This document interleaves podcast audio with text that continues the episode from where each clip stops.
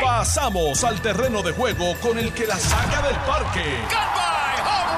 Le estás dando play al podcast de Noti 1630. Pelota dura con Ferdinand Pérez. Mis amigos, un, un placer, como siempre, poder saludarlos y compartir con ustedes. Gracias por estar con nosotros. 13 de agosto, viernes 10 en punto de la mañana. Estamos en Noti1, la número uno fiscalizando en Puerto Rico. Y esto es Jugando Pelota Dura. Yo soy Ferdinand Pérez. Aquí está, como todos los días, don Carlos Mercader. ¿Cómo está usted, don Carlos? Muy bien, gracias a Dios, Ferdinand. Saludos a ti, saludos a toda la audiencia. Oye, ya rápido nos estaban diciendo que se escuchaba lejos y era, y, era, y era- estábamos aquí hablando solo. Con el micrófono apagado. Mira, saludos a toda la audiencia que siempre está con nosotros en Noti 1630, en en su radio y también a través del Facebook Live de Jugando Pelota Dura y del Facebook Live de Noti 1630. Sí, señor. Eh, como siempre, Ferdinand, tú siempre dando adelante, tengo que re- tengo que reconocer lo que has estado haciendo en el programa de televisión, de verdad que, te- que ha estado brutal. Has conseguido a todos los protagonistas de todo este proceso del caso del niño de Jaden, del niño que fue asesinado el lunes pasado. De ocho añitos. Y, y yo creo que esto ha, esto ha ¿verdad? cautivado la atención de todo el pueblo. Y todo el pueblo, y fíjate, no... A, a veces hay, hay gente que dice ah, que, que están jugando con el dolor humano, están jugando... Pero fíjate algo que está haciendo el programa, están haciendo ustedes en el programa, que me parece que ha sido estupendo, que es que ustedes están identificando dónde es que el proceso falló. Eso. Porque evidentemente el proceso falló. Y ayer, ayer las expresiones del juez diciendo, ¿verdad? Básicamente que el asesinato se pudo haber evitado. Wow. O sea, eso son palabras, pero, pero contundentes. Contundentes. Y, y, y cuando se refieren a que se pudo haber evitado, se refieren a que se dan cuenta inmediatamente que en el proceso estuvo mal algunas de las etapas. Un- juez evaluando precisamente el desempeño de, de la judicatura. Así. Y, y decía el juez, ya que tú traes ese tema, decía el juez que el sistema tiene un problema. Recuerden que este es un juez de, de, de- de una experiencia tremenda. El juez Irán Sánchez eh, fue reconocido como uno de los grandes jueces de Puerto Rico. Fue muchos años juez, después fue juez del Tribunal Apelativo. Y, y se le ha reconocido ser uno de los, de los grandes columnistas del periódico El Nuevo Día, etcétera. Una persona muy inteligente, muy capaz. Entonces él decía anoche que el sistema, como todos los demás, fíjate, como todos los demás, a veces funciona en automático y no sabe diferenciar un caso del otro. Y entonces eh, establecen como unas normas, unos procedimientos y, y, y, y se Lo- actúa así. Los SOPs, los Standard Operating Exacta- Procedures. Exactamente. Entonces, pues, por ejemplo, por ejemplo, por un ejemplo. Bueno, pues sobre este caso se supone que el oficial de que representa el Departamento de la Familia, el Trabajo Social, tenía que rendir un informe por escrito. ¿Verdad? Eso es el procedimiento. Pero eso no excluye que tú, si el informe por escrito no está, tú ordenes un procedimiento alterno para conseguirlo. Pero algunos jueces, plantea él, están en automático y entonces la reacción es conforme al, al estándar procedure. Viene, ah, el informe no está, ah, pues nueva fecha, Nueva para, fecha. para 30 días. Tre- sí. Y entonces eh, él dice que ese es el grave error que se comete en muchos casos en el tribunal, sobre todo con muchos jueces nuevos, que, que, ¿sabes? que ven esto con una frialdad. Ya de por sí la sala del tribunal es muy fría, Sí. ¿verdad? Entonces, si el juez no tiene la sensibilidad y su equipo no tiene la sensibilidad y no están despiertos, pues esa misma frialdad, ¿verdad? Eh, opera. Recuerden ustedes también que este famosa, esa, esta famosa vista, te lo he dicho ya varias veces, fue el 2 de julio. Viernes 2 de julio. ¿Qué viene? ¿Qué viene? ¿Qué viene el eh, ¿qué, qué dice? ese- qué- o sea, ese es el fin de semana del 4. De julio, De de, julio. de, de- de pachanga, o sea, de, de irse de vacaciones y eso. Exactamente. Así que eh, es un es un fin de semana eh, que pues que de por sí todo el mundo quiere salir temprano, todo el mundo quiere aprovechar lo más temprano para ir a su casa. Yo no estoy diciendo que ese sea el caso, pero el punto es que el, el juez puso un, un dedo en, en, en un área fundamental del sistema judicial de Puerto Rico. La frialdad y trabajar Y la en rutina, automático. la rutina, La rutina. la rutina, o sea, la rutina, o sea, vamos a remontarnos a una sala, a una sala judicial en Puerto Rico. En la mañana, ahí el, el juez tiene el calendario de casos y empieza a llamar casos. Ah, ahora, pa. Y viene, y viene el, el, el alguacil, los llama, llama el caso, se sientan y el juez abre el, abre el expediente. Y lo primero que dice, bueno, la- las notas, mira las notas del expediente y dice, aquí, ah, falta un informe escrito. El informe escrito, no está, ok, bueno, pues eh, posponemos el caso. Es así, posponemos el caso, cierra, trae el otro. Decía, decía. Sigue, eh, sigue. ajá. O sea, es como un, como si fuera una línea de producción y lo que falla lo descarta. Para que, la- para que ustedes puedan eh, ponerse, ¿verdad?, al, al centavo de esta discusión. Estamos hablando de la muerte de este niño de 8 años y si se pudo haber evitado. Eh, estamos hablando de esta segunda vista donde eh, esta- aparece este eh, oficial del Departamento de Familia, que es un trabajador social, planteando que ese niño debería estar en el hogar, ¿verdad? Que debería regresar a las manos de su madre. Eh, y lo que dice el juez es, o ante un planteamiento como ese, aunque no esté por escrito, se puede eh, desarrollar un método alterno. ¿Cuál era el método alterno? Él podía decirle, bueno, pues vamos a coger una declaración jurada aquí al, al, al trabajador social. O pudo haber Allí tomado, pudo allí haber mismo. tomado como cierto lo que dijo el lo que dijo el lo que dijo el trabajador social, ¿verdad? en, en corta abierta y utilizarlo y con y en base a eso tomar una determinación. O lo que dijimos aquí ayer, que era ¿hace falta el documento escrito? No nos vamos de aquí hasta mire, mire, Exacto. son las dos de la, Eso de la hora que haya sido. Eh, tenemos hasta las 6 de la tarde. Estoy esperando ese informe hoy antes de que cierre el Es correcto. Él, él dijo, él dio dos opciones, decía el juez. O yo le cojo una declaración jurada allí mismo al, al oficial, que es totalmente aceptable. O le doy un plazo de 48 horas. Eso. Mañana, mañana los espero aquí, con el informe escrito. O sea, y se acabó. Pero ninguna de las dos alternativas se exploró. ¿Por qué? Al juicio de- del juez. Por la frialdad y el, el, el, el sistema en automático que como funciona el tribunal. ¿verdad? Si dice un informe, pues vamos a pedir el informe. Y, y no van más allá pensando, espérate, pero ¿por qué, pero, pero ¿por qué el trabajador social nos dice que este niño debería regresar al hogar? ¿Qué, qué es lo que descubrió usted?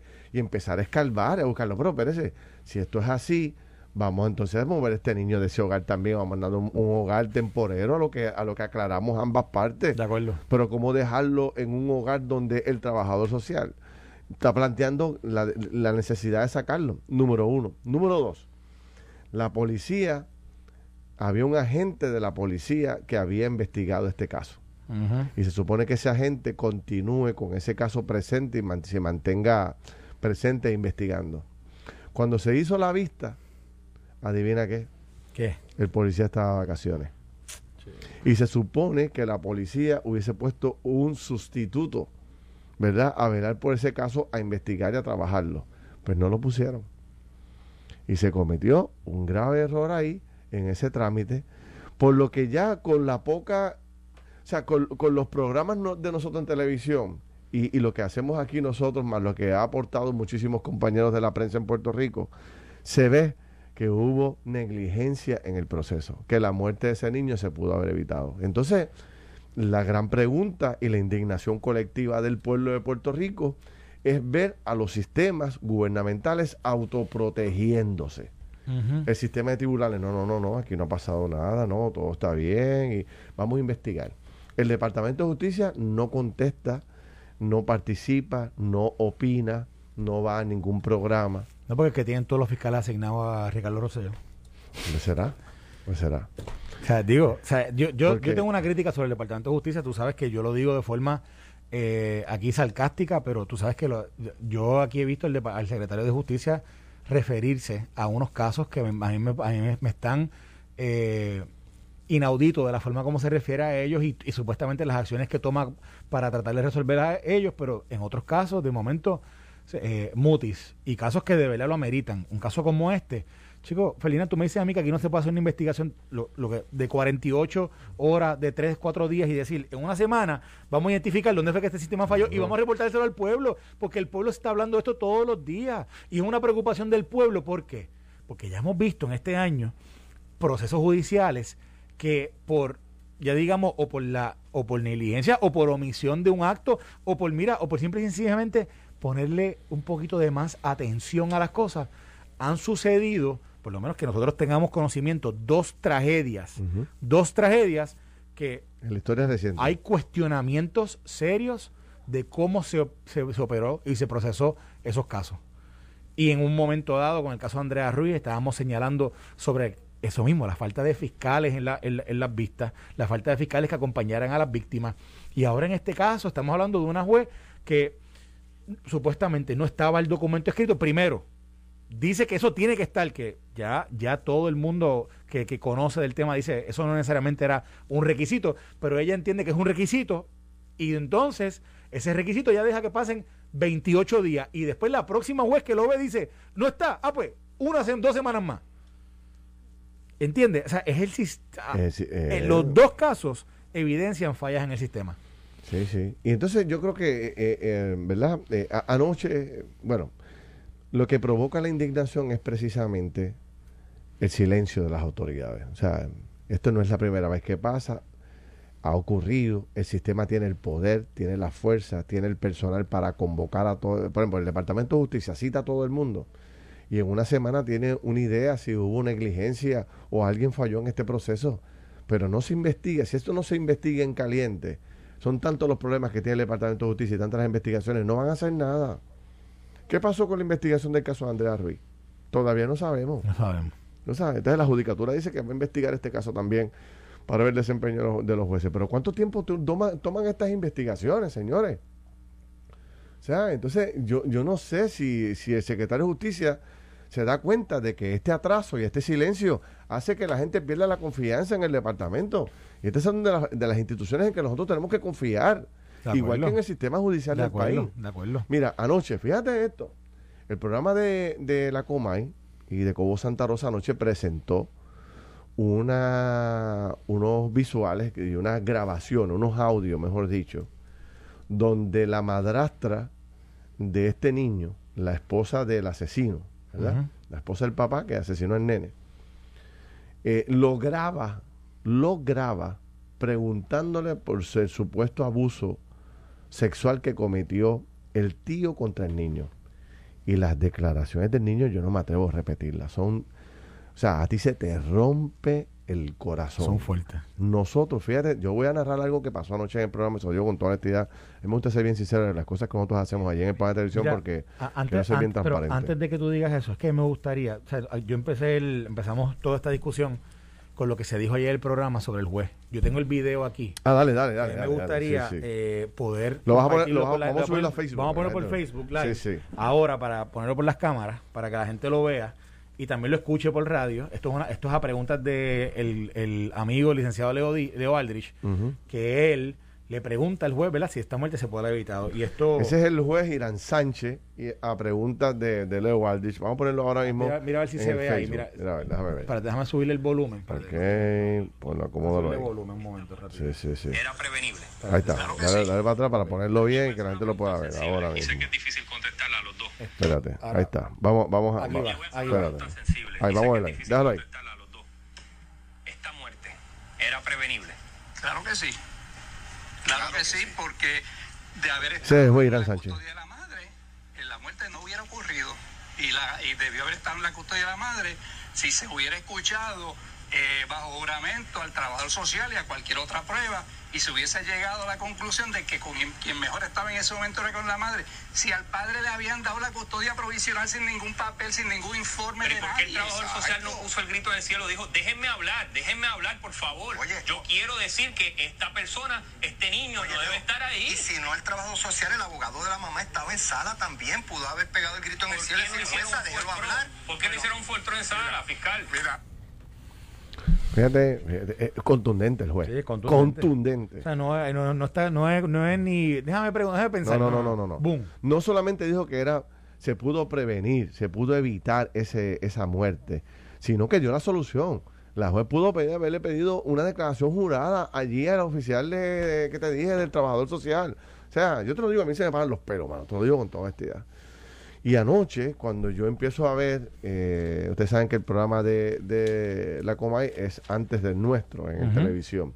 Cuando yo empiezo a ver las declaraciones que se dan eh, en ese programa, estoy, aquí narrando la, la, entrevista que le hace, que le graba la madrastra al niño, donde el nene empieza a explicar el supuesto abuso que había cometido el tío con él, ¿verdad? Que supuestamente el tío lo bañaba el tío bañando a un niño. O sea, que esto ya de por sí es algo totalmente inaceptable, pero el tío bañando a un niño y entonces, entre otras cosas, hablaba cómo le, le, le, lavaba las nalguitas. Ahí lo dejo, ¿verdad? Porque no voy, a, no voy a entrar en la crueldad de lo otro, porque cuando nosotros escuchamos eso, el estudio se frizó. Todos los técnicos, todos los empleados, ya había invitados de mi programa allí, todos nos frizamos. Eh, yo, yo llamo al equipo de producción completo y, y, le digo, mira, vamos a, vamos a cambiar el, programa, vamos a cambiar los temas, vamos a invertir, nosotros íbamos a tocar el tema del niño para el final del programa, pero decidimos moverlo todo al frente. Y en el momento. En el momento. Eso fue a las 6 y 58, para ser exacto, como me decía aquí estaba esta mañana. Y en dos minutos cambiamos todo el orden del programa y se nos alteró medio mundo, gracias a Dios que pudo salir pero era para aprovechar precisamente la experiencia del juez y de José Capó, que él, él era el que fue jefe de los fiscales en Puerto Rico. Compañero nuestro aquí. Que compañero de trabajo de nosotros aquí, para que analizaran precisamente esas declaraciones. O sea, lo hicimos random ahí, rápido, pam, pam, pam, pam, lo cambiamos. ¿Por qué? Porque fue impresionante ver. Y entonces uno se pregunta, por ejemplo, hay una, hubo una acusación de que un, tío abusó a este niño. ¿Dónde está la investigación de ese tío que supuestamente abusó de ese niño? Ese tío se le acusó, se le investigó, se le exoneró de todo. Dice el abogado de la familia que eso es una fabricación de la madrastra y del papá para quitarle el niño, quitarle la custodia a la madre del niño, que eso nunca ocurrió. ¿Ok? Entonces, ¿dónde está la investigación a la madrastra? Que es la que graba esta investigación. La madrastra es la que le graba al niño y le decía, habla duro, Jaden, habla duro para poder escucharte. Para, no era para escucharte, era para grabarlo. Y lo graba narrándole con detalles de lo que hacía ese tío con ese niño. A la madrastra la entrevistaron. El Departamento de Justicia citó a esa mujer esa mujer es cómplice de todo esto.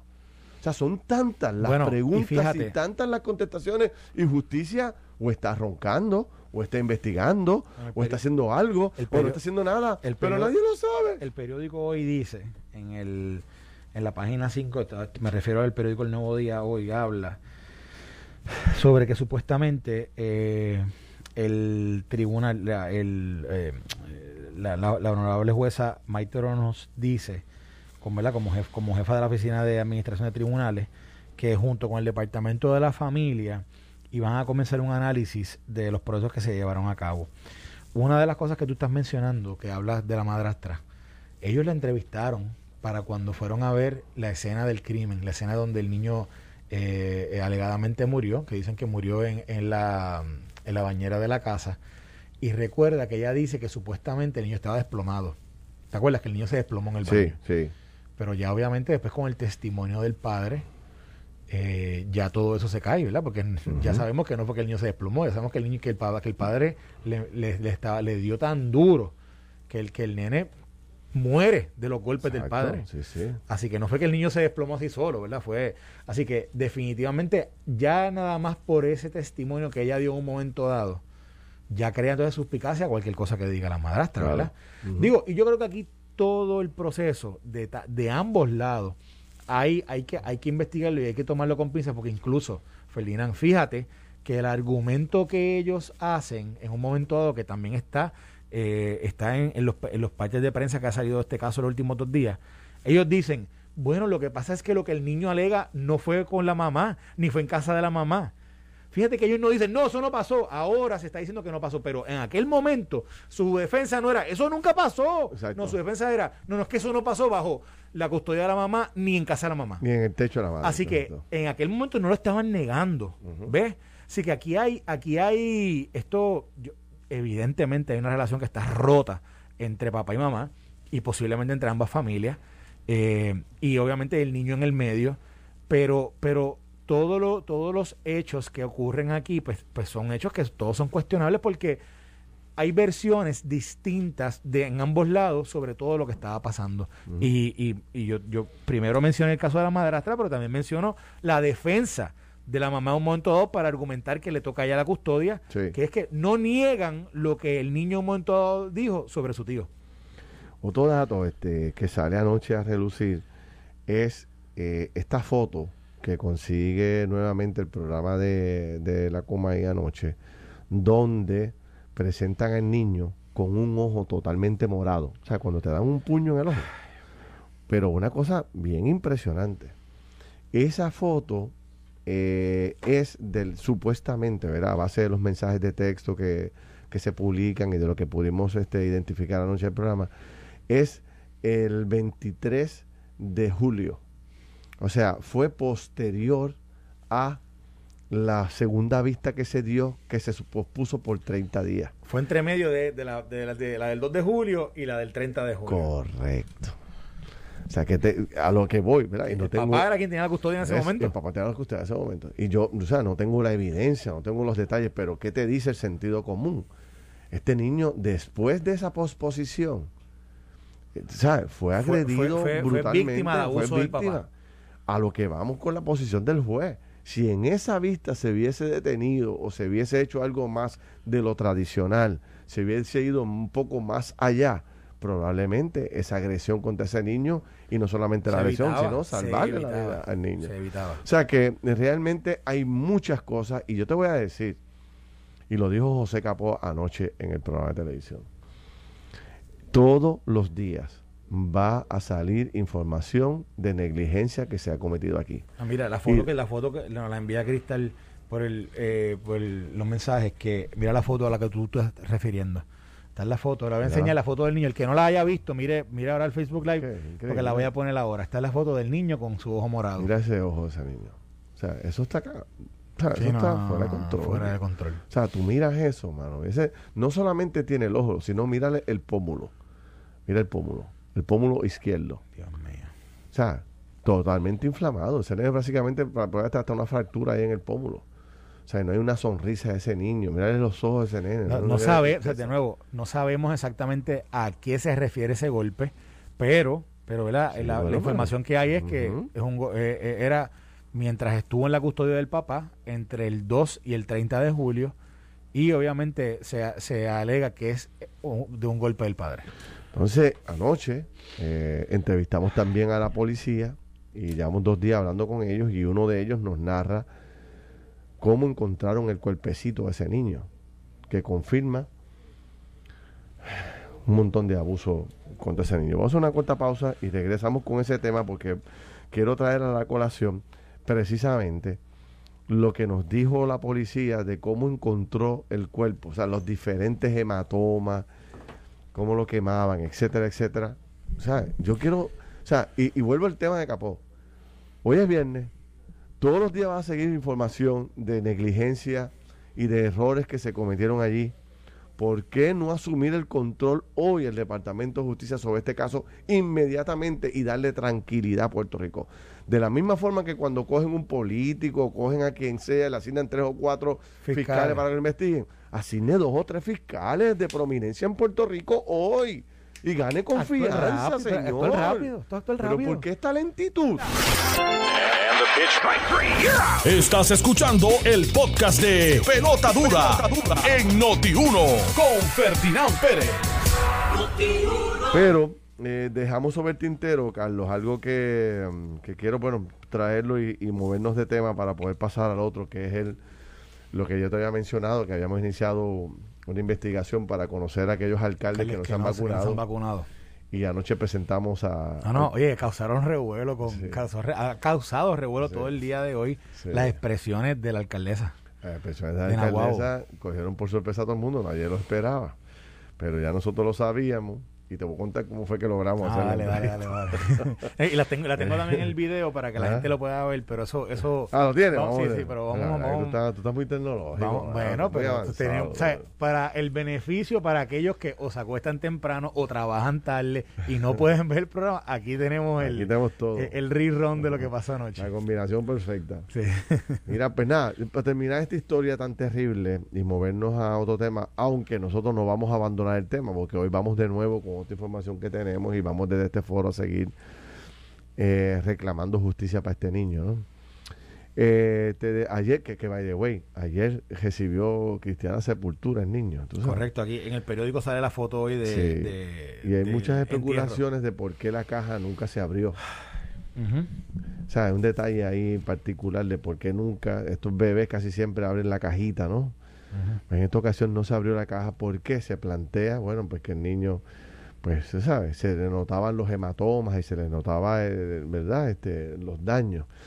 Dice la policía en su reporte que el niño eh, se evidenciaba en su cuerpo las múltiples quemaduras, eh, posibles fracturas, agresiones. Entonces hoy sale un reportaje muy interesante en el periódico El Nuevo Día, donde como los profesionales de la salud, específicamente aquellos que trabajan con hacer la- la- las autopsias,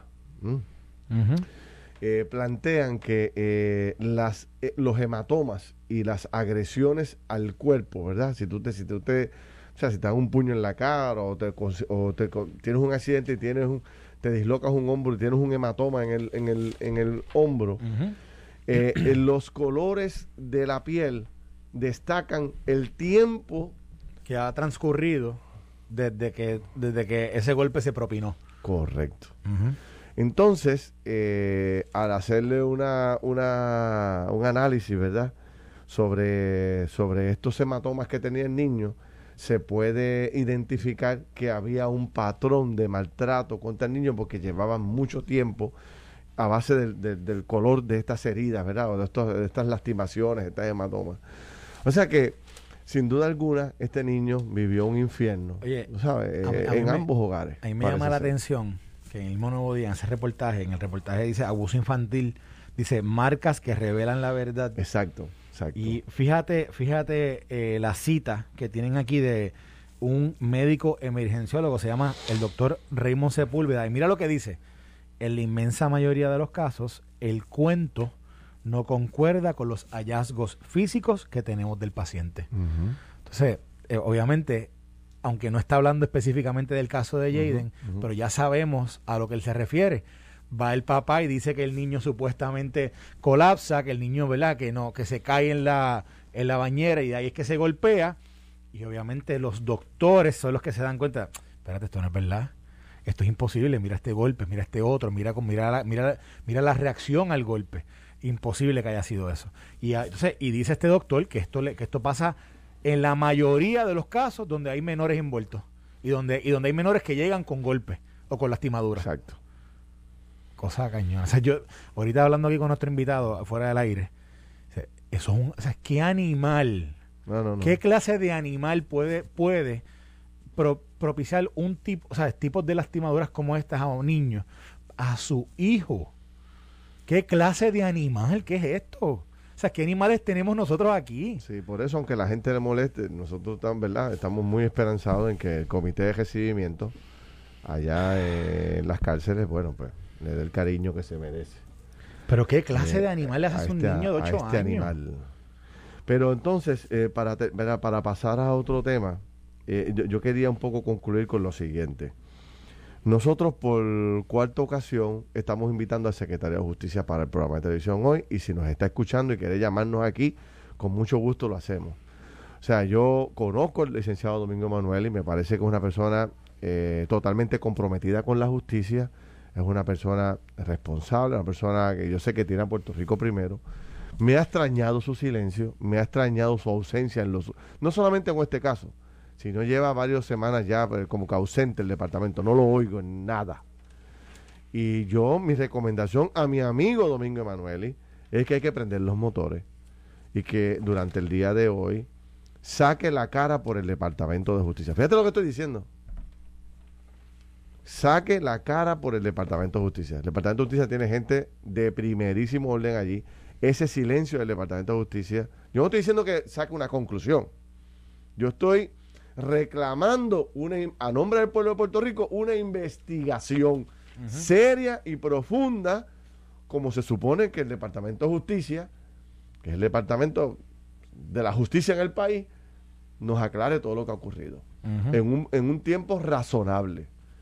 Porque esto no se puede quedar ahí. O sea, esto no lo podemos permitir. Y en la medida que nosotros podamos, vamos a estar machaca que machaca todos los días. Lo que este niño sufrió es totalmente inaceptable. Totalmente. Y el, de, y el gobierno, el, o sea, no puede seguir caminando como si nada hubiese ocurrido. Yo te planteaba, era, era el momento para hacer una pausa. Espérate, espérate, espérate, vamos a detener todo esto. O sea, lo que ha pasado aquí es totalmente inaceptable.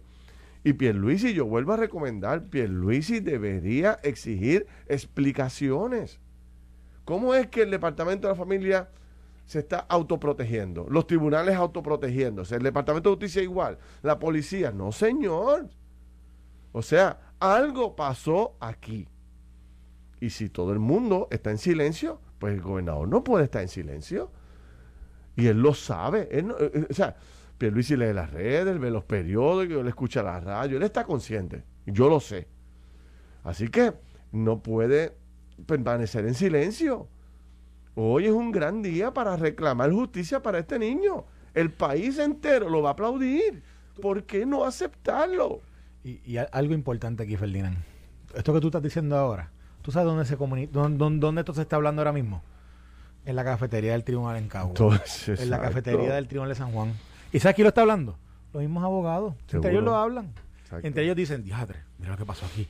Y ellos pueden identificar la falla. Si ellos lo pueden hacer, caramba, ¿cómo es que nosotros no podemos, desde un nivel ¿verdad? de autoridad, o sea, la autoridad, cómo no puede identificarlo? Y simple y sencillamente, de, yo digo, ponerle un freno a esto, tratar de mejorar el sistema.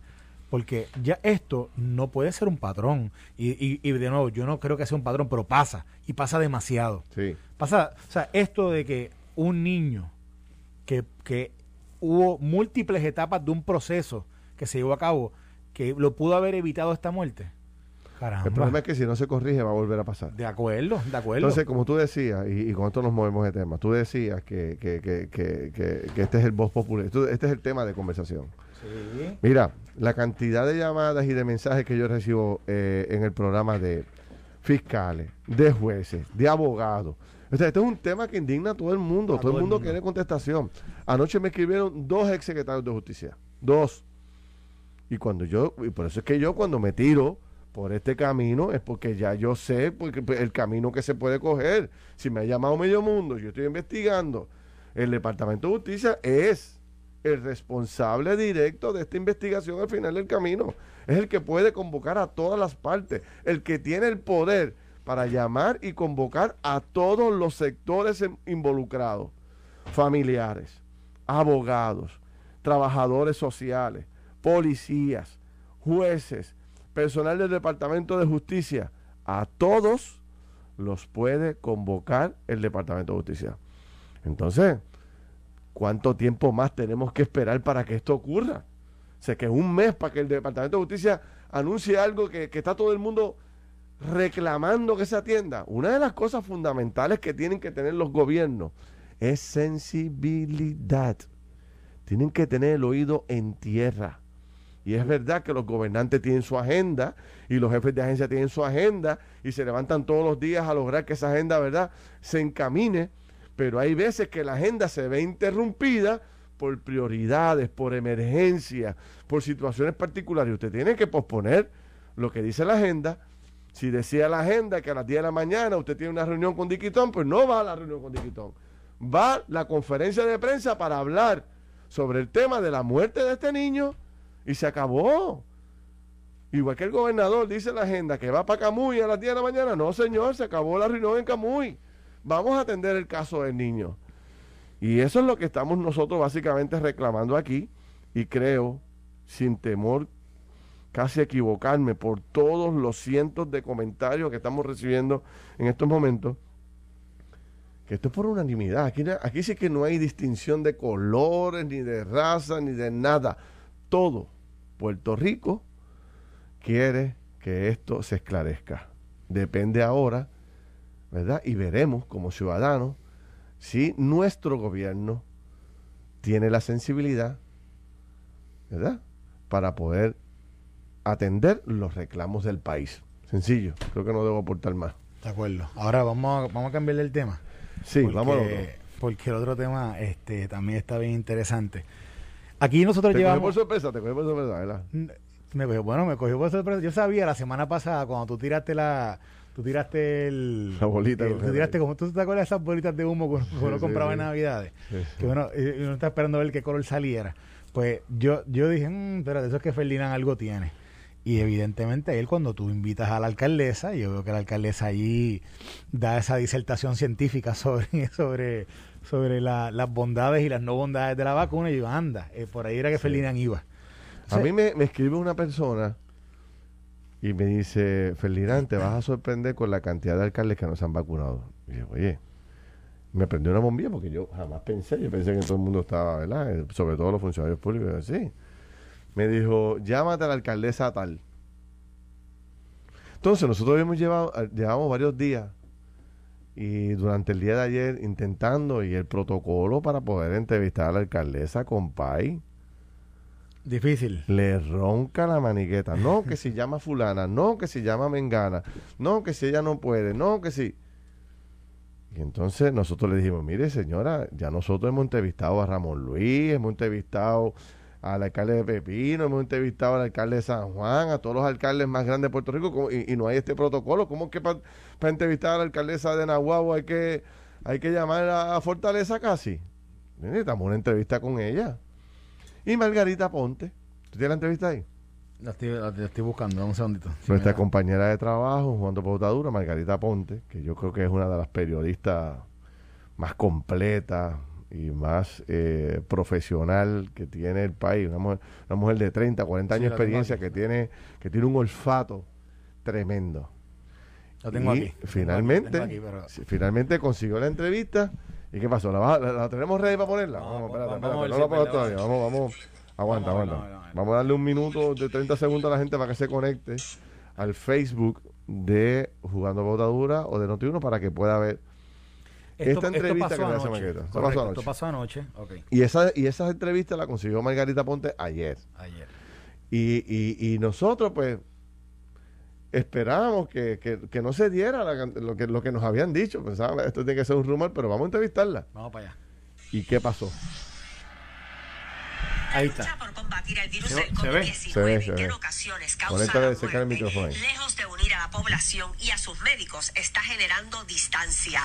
Las voces de alcaldes del PNP comienzan a escucharse en contra de las directrices del gobernador Pedro Pierluisi, quien insiste en la vacunación. ¿Está vacunada, alcaldesa? esta servidora no está vacunada. Tal vez si estuvieras hablando con un tipo de persona te podía decir, te podía decir, mira, sí estoy vacunada, pero como yo soy una persona muy sincera, yo le digo a Margarita y a todos los que nos están viendo, esta servidora no está vacunada. ¿No está vacunada porque usted piensa quizás por alguna teoría de conspiración o usted no le ve el valor científico? ¿Qué es lo que no la convence?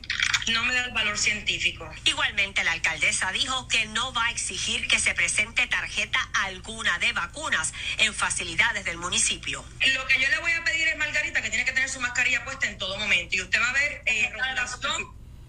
Usted va a ver rotulación en el lugar y va a ver que todo está rotulado y tiene que estar eh, eh, con su eh, alcohol, desinfectante de mano y nosotros nos vamos a encargar de que todo se cumpla, pero no, no, no voy a- no estoy haciendo eso. Nahuabo, 12.590 personas están vacunadas, lo que representa un 55.6%. Mientras en San Sebastián su alcalde Javier Jiménez sigue con su oposición a que la vacuna contra el COVID sea obligatoria. coger y estigmatizar y echar una culpa y empujar a un sector como si fueran ellos los culpables de lo que está sucediendo, pues no es permisible bajo el sistema democrático que tenemos. No le vamos a requerir a ningún estado municipal ninguna eh, pasaporte, como le llaman, de vacunación. Eso es lo primero. Lo segundo, tampoco le vamos a requerir a ningún ciudadano ninguna prueba de vacunación para poder acceder a servicios en el municipio. Lo tercero es que en ninguna facilidad municipal, entiéndase coliseo, entiéndase teatros, entiéndase parques de pelota, se le va a pedir tampoco ninguna certificación de la persona si está o no está vacunado. En Pepino no se discrimina con nadie. Ahí tiene. En primer alcalde, en primer, en primer término, la alcaldesa de Nahuabo aceptando públicamente que no se ha vacunado. Y no se, ha- no se ha vacunado no porque no, no haya tenido el tiempo de vacunarse. Es que ella entiende que eso, eh, eh, ella no le da ningún valor científico a la vacuna. Y ok, pues está bien. Usted no quiere la vacuna, fantástico, tiene todo el derecho a hacerlo. Pero no solamente es que no creen la vacuna, es que no les va a exigir a nadie certificación de la vacuna para entrar a las facilidades públicas, deportivas o los eventos que se realicen. De igual manera lo hace el alcalde de San Sebastián. No le va a exigir a nadie la certificación de la vacuna. Entonces, aquí se levanta una controversia muy interesante porque ayer, precisamente, ayer fue, el miércoles, el gobernador de Puerto Rico anuncia unos cambios fundamentales en la orden ejecutiva. Antes de ayer, ayer se dieron públicos, pero fue antes de ayer que hace la conferencia de prensa. Correcto. Lo hizo miércoles y se, obviamente salen a reducirse ayer jueves. Y entonces el gobernador, básicamente, no, básicamente no, o sea, dio, eh, eh, desarrolló una orden ejecutiva, una enmienda a la orden ejecutiva, donde convierte en obligatorio exigir el uso de la mascarilla para entrar a restaurantes, barras, chinchorros, teatros, cines, este, centros de convenciones, este, choliseos, etcétera, etcétera, etcétera. Toda la industria de alimentos y entretenimiento. Y dice a que el restaurante que se niegue a aceptar o que no cumpla los requisitos, pues puede seguir operando, pero le voy a tumbar el 50%, de ocupación. O sea, que le mete, le una puñalada al ingreso del restaurante, ¿verdad? Pero no solamente eso, dice, y aquellos ciudadanos que incumplan, y aquellos, aquellos eh, eh, um, eh, patronos que incumplan, podrán ser multados hasta 5 mil dólares o 6 meses de cárcel. Eso es. Entonces, se le puede aplicar la ley a un ciudadano o a un patrono y no a un alcalde. El alcalde está al mismo nivel que el ciudadano y que el patrono, porque hay dos patronos que se niegan a implementar la orden ejecutiva, la alcaldesa de Nahuabo y el alcalde de San Sebastián. Pues entonces, ¿qué hacemos con estos dos alcaldes? Pero esto no termina ahí. La información que tenemos es que hay otros alcaldes que no se han vacunado. Y, y, por último, por último, para que tú le zumbes por ahí para abajo. Hay una especie de correlación con aquellos alcaldes que no se han vacunado y el porciento de vacunación de su municipio. En una pequeña investigación que hemos hecho, Naguabo, que tiene la alcaldesa que no se quiere vacunar, es de los, de los pueblos con menos por ciento de vacunados en Puerto Rico. ¿Qué quiere decir esto? Si la alcaldesa no cree en la vacuna, si la alcaldesa no se ha puesto la vacuna, pues tampoco quiere que su gente se la ponga. Sí, la vacuna está allí, vaya cuando le dé la gana ponérsela.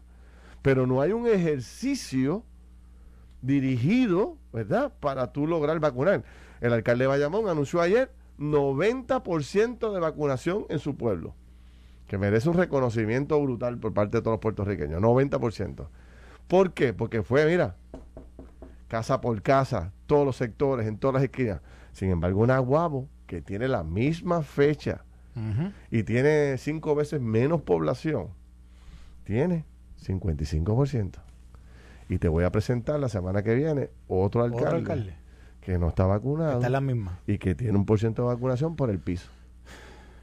Entonces, ¿qué hacemos con esta gente? Pero fíjate, fíjate algo del comentario de ella, que by the way, que ella, eh, eh, Margarita menciona que son alcaldes no, progresistas.